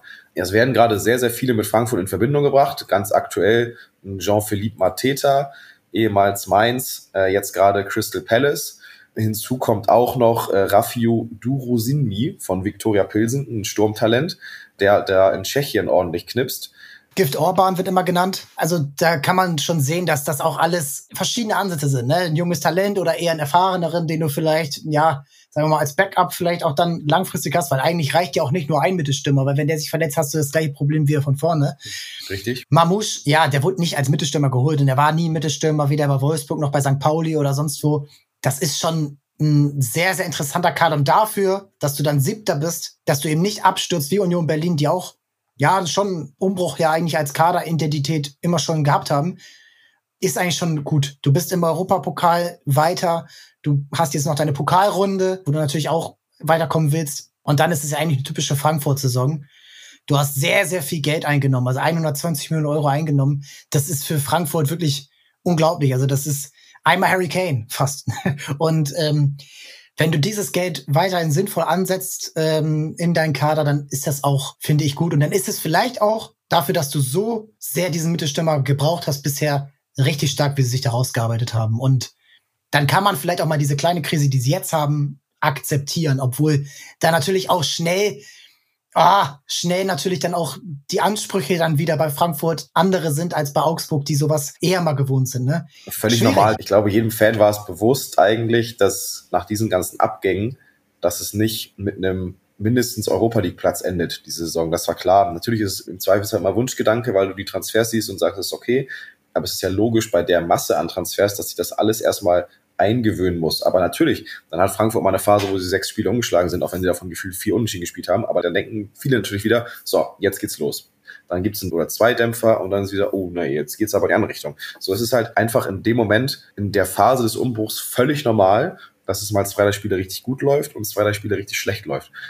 Sie haben für mich einen richtig guten, ausgeglichenen Kader. Es fehlt, wie gesagt, die Sturmspitze. Sie wollen auf links noch was machen. Sie haben ja den Kunku geholt, den äh, Philipp Max haben sie auch noch, jetzt zum Beispiel für die Conference League nicht mal spielberechtigt ist. Da sind sie jetzt an Nathaniel Brown von Nürnberg dran. Ist für mich, also auch junges Talent, ist für mich eine vernünftige, wäre eine vernünftige Verstärkung auf jeden Fall für die Position. Aber viel mehr außer Stürmer und vielleicht dann halt, wie gesagt, den Linksverteidiger mit Brown, ob der jetzt im Winter kommt oder im Sommer, musst du da nicht machen. Und das war, wie gesagt, wenn man bedenkt, was für eine Achse die wirklich verloren haben, mit den Transfers, die getätigt haben und sind jetzt auf Platz sieben, ich meine, mein Gott, also geht auf jeden Fall deutlich schlimmer und für mich ist das auf jeden Fall eine zwei, die sie da getätigt haben. Wenn Frankfurt am Saisonende Sechster wird oder irgendwie anders den Europapokal wieder erreicht, dann können die da ums Stadion tanzen, wie sie lustig sind, weil das ist dann ein absoluter Erfolg. Du hast die Einnahmen immer noch, du hast jetzt wieder Spieler verpflichtet, die du vielleicht irgendwann teuer veräußern kannst. Chaibi, Larsson, Pacho, das ist richtig stark. Und der einzige Club, der so wirklich dann noch vor ihnen steht für Platz sechs, ist Hoffenheim. Und über die muss man auch sprechen, weil Hoffenheim ist einfach weird. Das muss man mal sehr ehrlich sagen.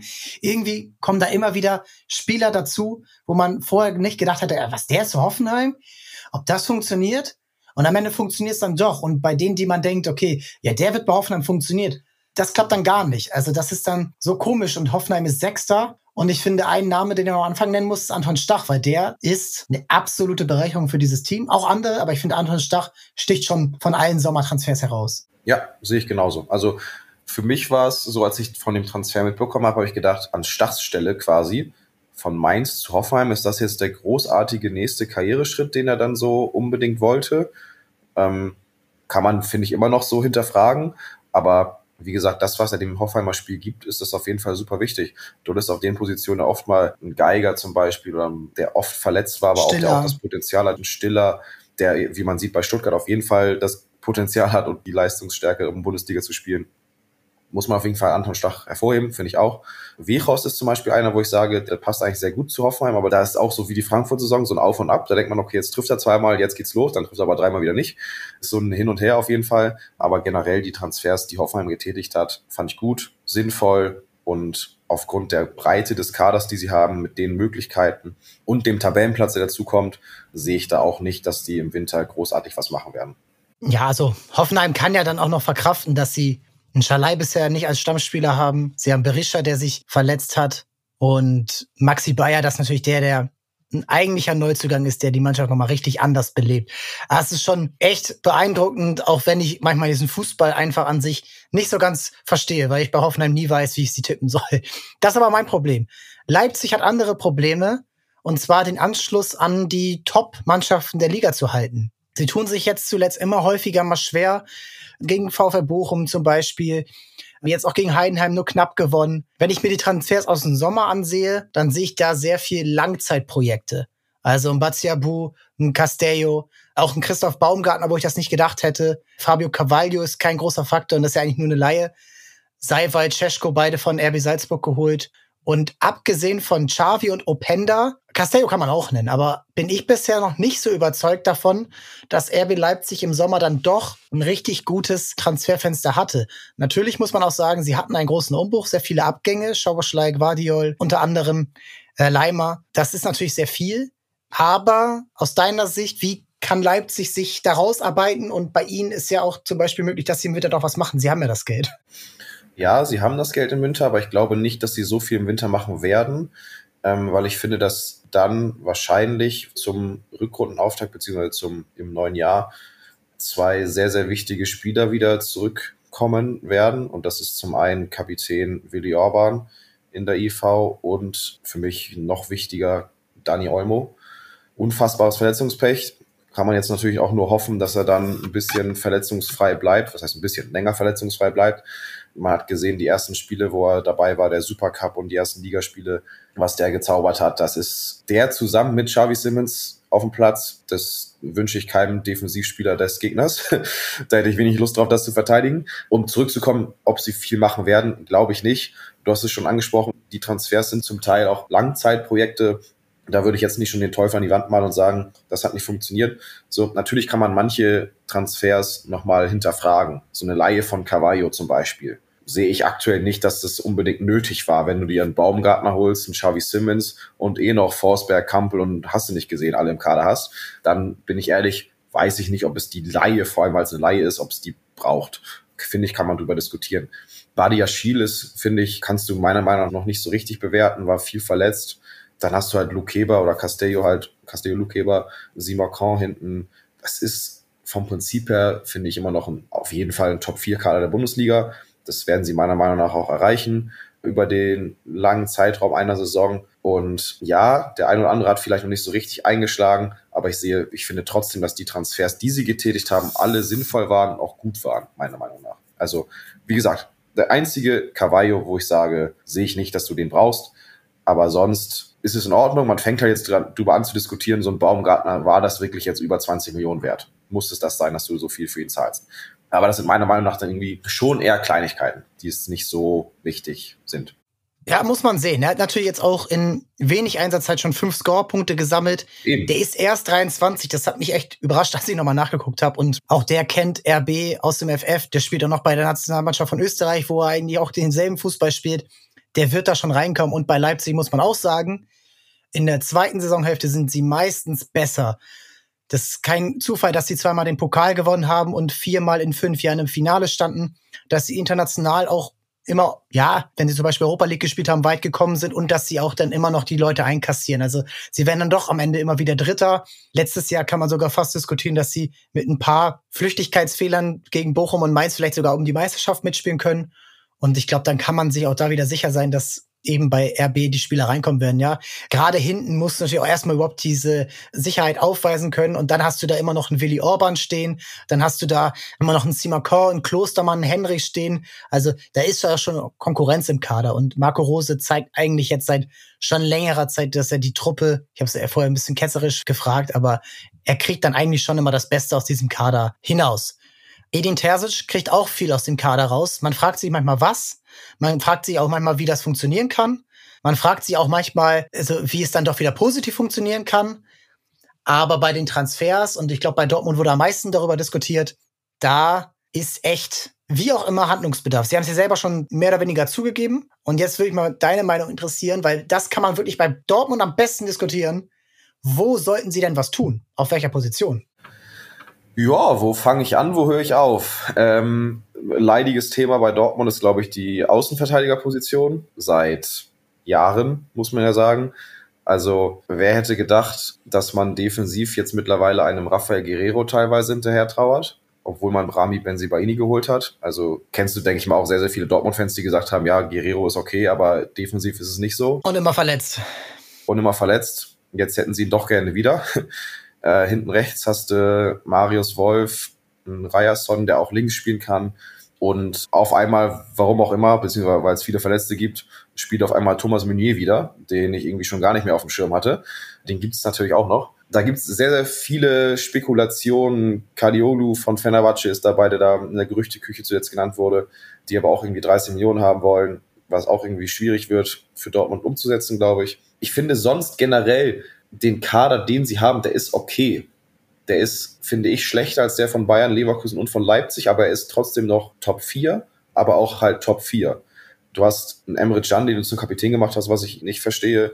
Du hast schlecht gealtert. Äh, irgendwie einen Haller, der gar keine Rolle mehr spielt. Ein Adiemi, der auch nicht so richtig in Tritt kommt. Du hast einen Malen, der jetzt angeblich aufgrund seines Beraterwechsels seinen Abschied plant. Also da sind jetzt schon einige Baustellen, aber da könnten auch noch viele dazukommen, muss ich sagen.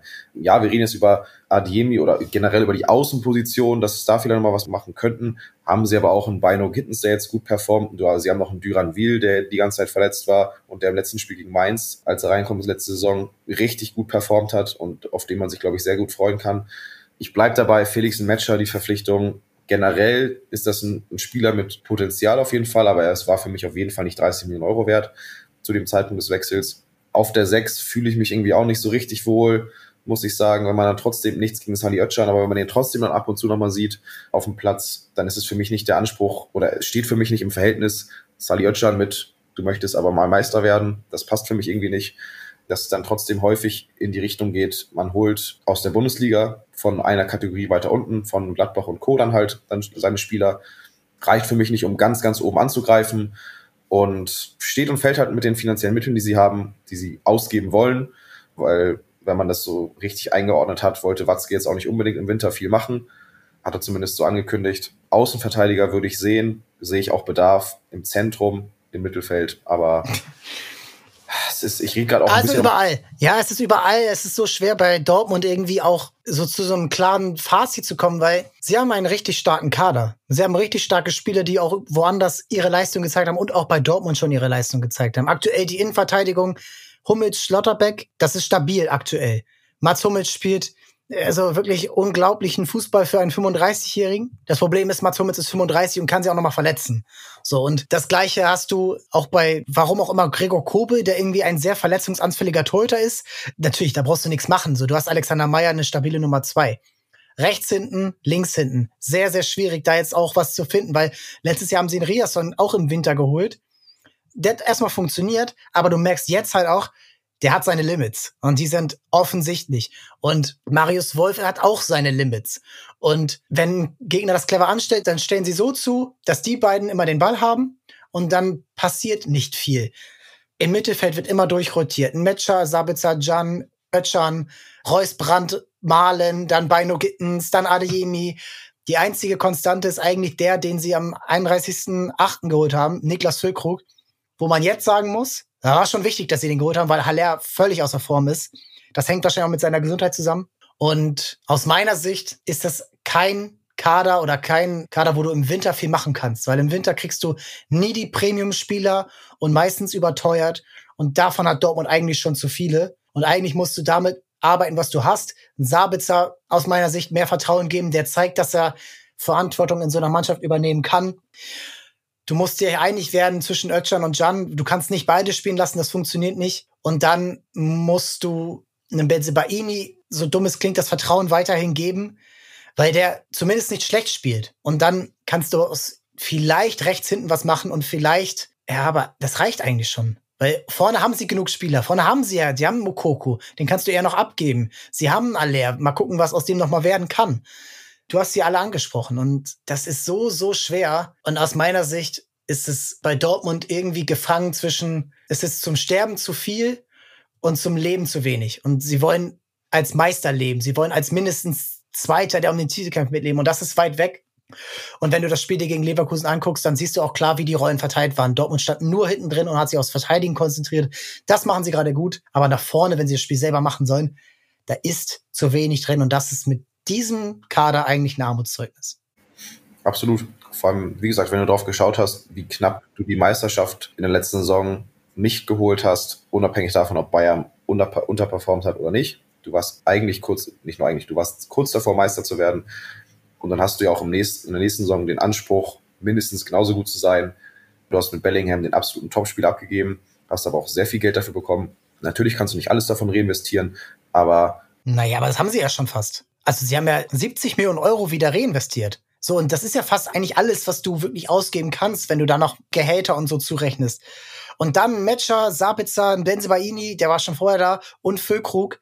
Und davon Matcher eben als teuersten Transfer. Das meine ich halt. Es wurde für mich, wurde das Geld, was du durch Bellingham eingenommen hast, einfach in überteuerte Spieler ausgegeben und einfach das Zeichen, was du mit diesen Neuzugängen gegeben hast, war für mich jetzt nicht, okay, jetzt greifen wir komplett an. Weil was war das Zeichen? Du holst einen Sabitzer, der bei Bayern es nicht geschafft hat. Vom Meister und willst selber Meister werden. Du holst einen Benzibaini, der bei Gladbach eine richtig schlechte Saison vorher hatte. Du holst einen Füllkrug, ja, der war in vernünftiger Form, das ist okay, aber du holst einen Matcher mit Potenzial, der aber auch bei Wolfsburg war und auch nicht, der hat international noch keine Erfahrung gesammelt, noch gar nichts für 30 Millionen Euro. Deshalb der Transfer Sommer für mich an sich ist eine 4 maximal. Tut mir leid, das ist so hart zu sagen, aber mit dem Anspruch, den Dortmund hat, war das, was sie gemacht haben, meiner Meinung nach nicht gut. Du hast es eigentlich perfekt zusammengepasst mit dem zu viel fürs Sterben und zu wenig fürs Leben. Andersrum. Du kannst es besser mit den Alles gut. Das überlasse ich dir. Ähm, nee, aber so, es ist ja für mich nicht, beziehungsweise maximal ausreichend. So, es ist irgendwie schade, was mit den Mitteln dann gemacht wurde. Weil Dortmund war früher mal bekannt, dass sie aus dem Ausland geile Talente holen und im Scouting richtig nice sind. Und die letzten Jahre war es gefühlt so, ja, okay, wir holen uns die vermeintlich Besten aus der Bundesliga, die unter uns aber spielen. So, und das ist irgendwie dann schade. Ja, es wirkt auch alles ein bisschen unstrukturiert, weil es irgendwie gefühlt dann sehr viele Hauruck-Aktionen sind. Auch so Wintertransfers wie ein Riasson. Natürlich, das ist nicht viel Geld, aber 5 Millionen Euro das kannst du auch anders investieren. Zum Beispiel hast du einen Tom Rote ausgeliehen an Kiel. Das ist einer der besten Spieler aktuell auf seiner Position in der zweiten Liga. Und der hat Ansätze. Und natürlich ist das, kannst du nicht nur auf einen 18-Jährigen setzen, aber ja, auch der sieht, was für Spieler auf seiner Position bei Dortmund spielen. Lass uns weitermachen, lass uns über positive Dinge sprechen. Und das ist der VfB Stuttgart, der vielleicht einen der besten Transfersommer überhaupt hatte. Wir sagen mal, Gerassi, das ist keine Entscheidung aus diesem Sommer, aber trotzdem mit Dennis Undaff, mit Nübel, mit Stiller, mit Jong, mit Roh ist das ein Transfersommer, der wirklich richtig, richtig überragend funktioniert hat. Obwohl du kurz vor Saisonstart oder kurz nach Saisonstart sogar mit Endo und mit Mafropanos und mit Sosa drei richtig wichtige Spieler letzten Jahre abgegeben hast und es funktioniert viel besser. Der Trainer bringt seine Spielidee perfekt rüber. Natürlich hast du Glück, aber man kann nichts anderes als eine Eins, finde ich, für den VfB Stuttgart in diesem Jahr geben. Absolut. Um mich mal ausnahmsweise kurz zu fassen, was anderes als eine Eins geht nicht. Absolut starkes Transferfenster. Äh, du konntest auch noch Girassi halten, was ja auch in der Schwebe stand lange. Undaf, den du holst, der direkt performt. Stiller von Hoffenheim, der direkt performt. Dann generell die, die da waren und gut performen. Höhnes ist das Beste, was Stuttgart seit langem passieren konnte, glaube ich. Nübel, wo man auch weiß, der konnte vorher Bundesliga, der kann jetzt auch Bundesliga vorher hatte Stuttgart auch irgendwie immer so ein Torwartproblem, beziehungsweise war nicht immer so ganz optimal zufrieden damit. Absolut perfektes Transferfenster. Kann man nicht anders sagen. Also auch Angelo Stiller, also das ist so überzeugend, wie der da eingesetzt wird und das hat alles seinen Sinn und sie kriegen es auch hin, einen Girassi zu ersetzen und das ist vielleicht das einzige Stichwort. Wenn Girassi geht, musst du natürlich irgendwie noch was machen. Du kannst dann nicht nur auf Undas setzen, du brauchst dann eigentlich noch jemanden. Und er hat ja diese Ausstiegsklausel im Winter, aber um es mal umzudrehen, ich würde Girassi nicht raten zu wechseln im Winter, weil im Winter suchen immer nur die, die sehr viel falsch gemacht haben im Sommer und da läuft es dann meistens nicht gut. Manchester United jetzt zum Beispiel. Und dann bleib lieber bis zum Sommer in Stuttgart. Du kannst alles, alles machen, was du willst. Die, die Stadt liegt dir zu Füßen. Du kannst vielleicht sogar Torschützenkönig werden. Du kannst deinen Club nach Europa schießen. Du harmonierst perfekt. Du hast ja auch vorher nie deine überragenden Saisons gehabt. Die waren okay. Aber er ist ja nie so gut gewesen wie jetzt bei Stuttgart. Und ich glaube, das ist dann so der Punkt. Schwierig da jetzt zu diskutieren, weil es noch so unklar ist, was Girassi überhaupt selber machen will. Ja, er hat gesagt, sein Traum ist die Premier League. Also ich glaube schon, dass es über kurz oder lang irgendwie dahin gehen könnte. Ja. Aber wie gesagt, das ist das Einzige. Sollte Girassi im Winter gehen, wird Stuttgart da auf jeden Fall natürlich was machen. Sie kriegen dann natürlich auch eine, noch eine, eine kleine Summe dafür, die 17 Millionen um und bei. Aber sonst wird bei Stuttgart nichts passieren. Vielleicht wird nochmal irgendwie einer, der ein bisschen hinten runterfällt, aus dem Kader verliehen, um Spielpraxis zu bekommen. Aber auf Zugangsseite, außer Girassi geht, wird nichts passieren. Ja, auch da kann man sich nochmal aufs Market-Update freuen, was wir hier nächste Woche auch besprechen werden. Also da wird's wieder mal ein bisschen nach oben geben. Also da gibt's auch mal ein paar Geschenke für die Stuttgart-Fans. Kurz vor Weihnachten. Der FC Bayern, der ist auch mitten im Weihnachtsmodus, gerade was das Wetter betrifft, und muss jetzt aber gucken, was sie im Winter noch machen. Denn man muss sagen, auch wenn es sportlich gut läuft, Transferfenster im Sommer waren nicht perfekt. Das kann man nicht sagen. Harry Kane, das läuft perfekt, klar. Min Jae Kim läuft auch gut, aber der muss immer spielen und du merkst halt auch irgendwann, okay, der ist überspielt, weil die Alternativen nicht da sind oder weil sie verletzt sind. Und der überragende Innenverteidiger, was man sich vielleicht von ihm erhofft hat, ist er jetzt auch nicht. Er ist sehr gut, aber das war's dann auch. Ich würde ihn sagen, Note 2. Und dann hast du mit Konrad Leimer einen, ja, ein Schweizer Taschenmesser, den du überall reinschmeißen kannst. Und ein Rafael Guerrero, der, ja, wie wir es eben schon besprochen haben, oft verletzt ist und nicht diese komplette Verstärkung sein kann. Jetzt natürlich die alles überbordende Frage in den letzten Monaten. Was und wen sollte der FC Bayern im Winter verpflichten? Was einen flexibel einsetzbaren Abwehrspieler. Das Hauptaugenmerk soll auf diesem Spieler liegen, also auf einem Spieler, der sowohl Innenverteidiger als auch Rechtsverteidiger spielen kann. Und zweite Prio hat die klassische, wie diesen Begriff lieben wir, glaube ich, alle seit Sommer, die klassische Position der Holding Six. Stichwort Joao Palinha zum Beispiel von Fulham, der ja immer noch da im Gespräch ist. Die Frage ist, wen holen Sie? Ähm, nicht wen holen Sie, sondern wen können Sie bekommen? Also wir haben ja aktuell tagtäglich neues Gerücht rund um Bayern, sei es zuletzt Tomiyasu, Varan, Chaloba, Martinez, Subimendi, Joao Neves, Joao Palinha. Wahrscheinlich, bis der Podcast veröffentlicht wird, kommen nochmal drei Namen dazu.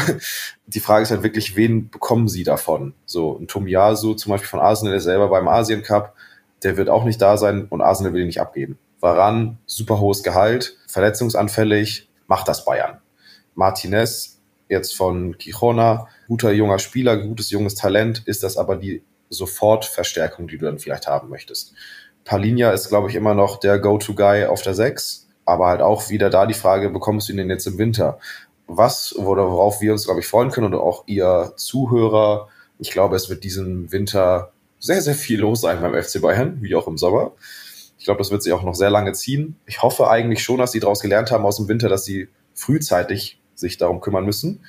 Aber der FC Bayern macht gerade Dinge, die nicht Bayern-like sind. Und deshalb kann ich mir schon vorstellen, dass es trotzdem wieder dauern wird, bis da Nägel mit Köpfen gemacht wird und wir einen fixen Transfer der Bayern sehen. Vor allem, weil, wie gesagt, es gibt viele Gerüchte, aber die Gerüchte, die es gibt, sind entweder nicht so konkret oder meiner Meinung nach einfach absolut unrealistisch, dass dieser Spieler zu Bayern wechselt. Und den passenden Namen, außer jetzt sagen wir mal Joao Palinha auf 6, gerade für den Innenverteidiger, der auch Rechtsverteidiger spielen kann oder Rechtsverteidiger auch Innenverteidiger spielen kann, habe ich jetzt pauschal nicht. Weil entweder wird der halt nicht gehen oder der ist halt nicht, meiner Meinung nach, nicht gut genug. Ich weiß nicht, wie du das siehst. Also Palinha, wenn es geht, dann machen sie es wahrscheinlich. Also natürlich war man sich mit dem Spieler einig, aber man war sich auch mit Fulham soweit einig, nur sie haben halt keinen Ersatz gefunden. Mal sehen. Alles andere, wirklich an Namen, aber auch an Positionen, glaube ich, dass das eher nichts wird. Ich glaube, dass Bayern sich eher wirklich also wie mit so einem Pavlovic, da auf die eigenen Spieler beschränkt. Also selbst ein Bunassar, der sich jetzt ja das Kreuzband gerissen hat, selbst der hat noch mal Chancen bekommen. Und ich glaube, Tuchel ist dann auch jemand, der dann schon sich auch als Trainer beweisen will, aber auch her muss, äh, mit dem zu arbeiten, was er hat. So, und dann spielt ein Goretzka in Verteidigung oder dann spielt ein Rafael Guerrero nochmal auf seiner alten Position links hinten. Also das, das funktioniert dann schon irgendwie. Und dann, wenn ich mir das alles zusammen mal so ansehe, ist das immer noch der beste Kader der Liga. Du bist eigentlich auf fast jeder Position doppelt besetzt. Ja, in Verteidigung geht so, aber du kannst dich jetzt auch nicht äh, mit Jerome Boateng oder so beschäftigen. Also das ist Quatsch. Abgesehen von seinen Verfehlungen neben dem Platz ist es auch sportlich nicht mehr eine Verstärkung für den FC Bayern. So, das hatten sie mal mit Serdar Taski vor vielen Jahren. Der hat am Ende kein einziges Spiel gemacht.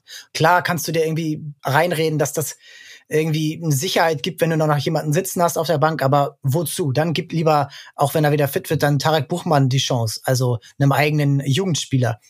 Ich glaube, sie machen bis auf Palinja, wenn das was wird, dann machen sie was, aber ansonsten nichts. Und ich glaube, das ist dann auch der richtige Approach. Natürlich darf sich ein Harry Kane nicht verletzen. Natürlich darf sich ein Jamal Musiala jetzt nicht die ganze Zeit verletzen, aber auch ohne den kriegen sie es geregelt. Manuel Neuer ist wieder fit. Du hast einen Sven Ulreich dahinter. Du hast einen Peretz gar nicht gebraucht, den du im Sommer verpflichtet hast für 5 Millionen Euro. Also das verstehe ich bis heute nicht. Dann hättest du wirklich Sepp Meier noch mal holen können. Keine Ahnung. Ähm, nee, ich glaube, die Bayern machen nichts. Und wer auch nichts machen muss, aus meiner Sicht, ist der letzte Club, über den wir sprechen. Und da können wir eigentlich nur kurz applaudieren. Ja, Bayer Leverkusen, eins mit Sternchen, Grimaldo, Boniface, Chaka, Hofmann, dann sogar noch Spieler mit im Kader, die bisher noch gar keine große Rolle gespielt haben. Also, was soll man denn dazu noch sagen? Also, was soll man dazu noch sagen, dass du nach 13 Spielen 35 Punkte hast, ungeschlagen bist, dir die Welt zu Füßen liegt und du auch jeden einzelnen Spieler, auch die, die schon länger da sind, besser gemacht hast. Also Chapeau, Simon Rolfes und Xabi Alonso. Absolut. Man freut sich einfach aktuell auf die Leverkusen-Spiele und sich die anzuschauen. Das ist, muss man einfach sagen, einfach ein Genuss, sich diese Spiele reinzuziehen richtig, richtig geiler Offensivfußball, Spielfreude, die da ist bei jedem. Also ja, einfach nur Chapeau, Hut ziehen, alles, was du machen kannst. Sensationeller Transfersommer. Dementsprechend wird da jetzt im Winter absolut gar nichts passieren, auch wenn da jetzt zum Beispiel ein paar beim Afrika Cup sind. Dafür haben sie aber auch noch einen Stanisic zum Beispiel, der jetzt auch noch nicht so viele Einsätze bekommen hat. Also da wurde schon mit sehr viel Weitsicht im Sommer gehandelt und ja, absolut sensationeller Transfersommer. Eins plus mit Sternchen, hast du schon gesagt, absolut richtig. Ja, also Nathan Teller, der hat noch gar nicht gespielt bisher. Ich weiß jetzt nicht, ob der beim Afrika Cup sein wird, aber auch im Tor ein Kovar. Also Spieler, die kommen ja noch dahinter. Also ja, Afrika Cup, das sind ja dann auch Tabsoba und Kusunu, zwei Innenverteidiger und Boniface. Aber du hast dann Schick. Also Patrick Schick ist wieder fit. Ist doch, ist doch geil. Und der Kerl hat mit Sicherheit nicht das Fußballspielen komplett verlernt. Du hast immer noch einen Robert Andrich, den du auch als Innenverteidiger jetzt spielen lassen kannst, wie man äh, letzte Woche gesehen hat. Ich glaube, in Bremen war das, äh, wo er dann reingekommen ist. Und das traue ich dem auch zu, dass der unter Xabi Alonso da eine gute Rolle spielen wird und vielleicht dann sogar was für die Nationalmannschaft auf der Position sein wird. Man weiß ja nie. Und es ist halt einfach irgendwie bitter. Und ich habe es letztens schon mal irgendwo kommentiert oder geschrieben, dass du mit so vielen Punkten, da hättest du in den letzten Jahren immer sechs, sieben Punkte Vorsprung vom zweiten gehabt. Und jetzt sind halt die Bayern wahrscheinlich punktgleich, wenn sie das Nachholspiel gegen Union gewinnen. Ja, kannst du dir nicht ausdenken, aber so oder so muss man Leverkusen zu diesem Transfersommer gratulieren und euch können wir auch gratulieren, denn ihr habt jetzt den perfekten Stand für alle 18 Vereine und ihre, sagen wir mal, To-Dos in der Transferphase. Nächste Woche sprechen wir über die Marktwerte. Da geht es natürlich ein bisschen mehr um die Spieler, die hier heute nicht so viel Aufmerksamkeit bekommen haben, weil sie natürlich so gute Arbeit geleistet haben. Da könnt ihr euch drauf freuen. Leverkusen, Stuttgart, ein paar Bayern, ein paar Dortmunder vielleicht sogar. Mal schauen. Und dann bleibt uns noch zu sagen, bewertet uns bei Spotify natürlich mit 5 Sternen, bewertet uns bei iTunes mit 5 Sternen, wenn ihr uns da hört. Abonniert den Podcast, teilt es mit euren Freunden, die genauso am Transfergeschehen interessiert sind. Ja, und dann hören wir uns nächsten Donnerstag hier wieder. Und abonniert natürlich auch Transfermarkt bei Twitch und YouTube, da wo Knoddy immer wieder zu sehen ist. Bis nächste Woche und ciao, ciao.